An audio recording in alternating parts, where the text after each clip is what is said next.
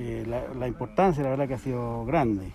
Nosotros llevamos 10 años trabajando con ellos, hemos hecho distintos proyectos y ahora estamos terminando el tercer proyecto grande que es el segundo tranque acumulador de 16.500 metros cúbicos. Así que conforme con el labor de INDAP. Muy conformes y agradecidos, muy agradecidos de todas las autoridades y de INDAP sobre todo.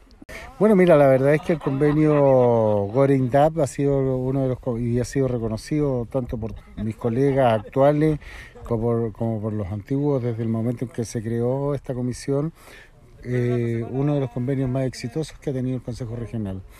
Y específicamente con el trabajo de los pequeños agricultores hemos junto a INDAP trabajando en lo que es la conducción, mejorar la conducción del agua, eh, acopiar el agua a través de la construcción o recuperación de antiguos tranques y la tecnificación del riego.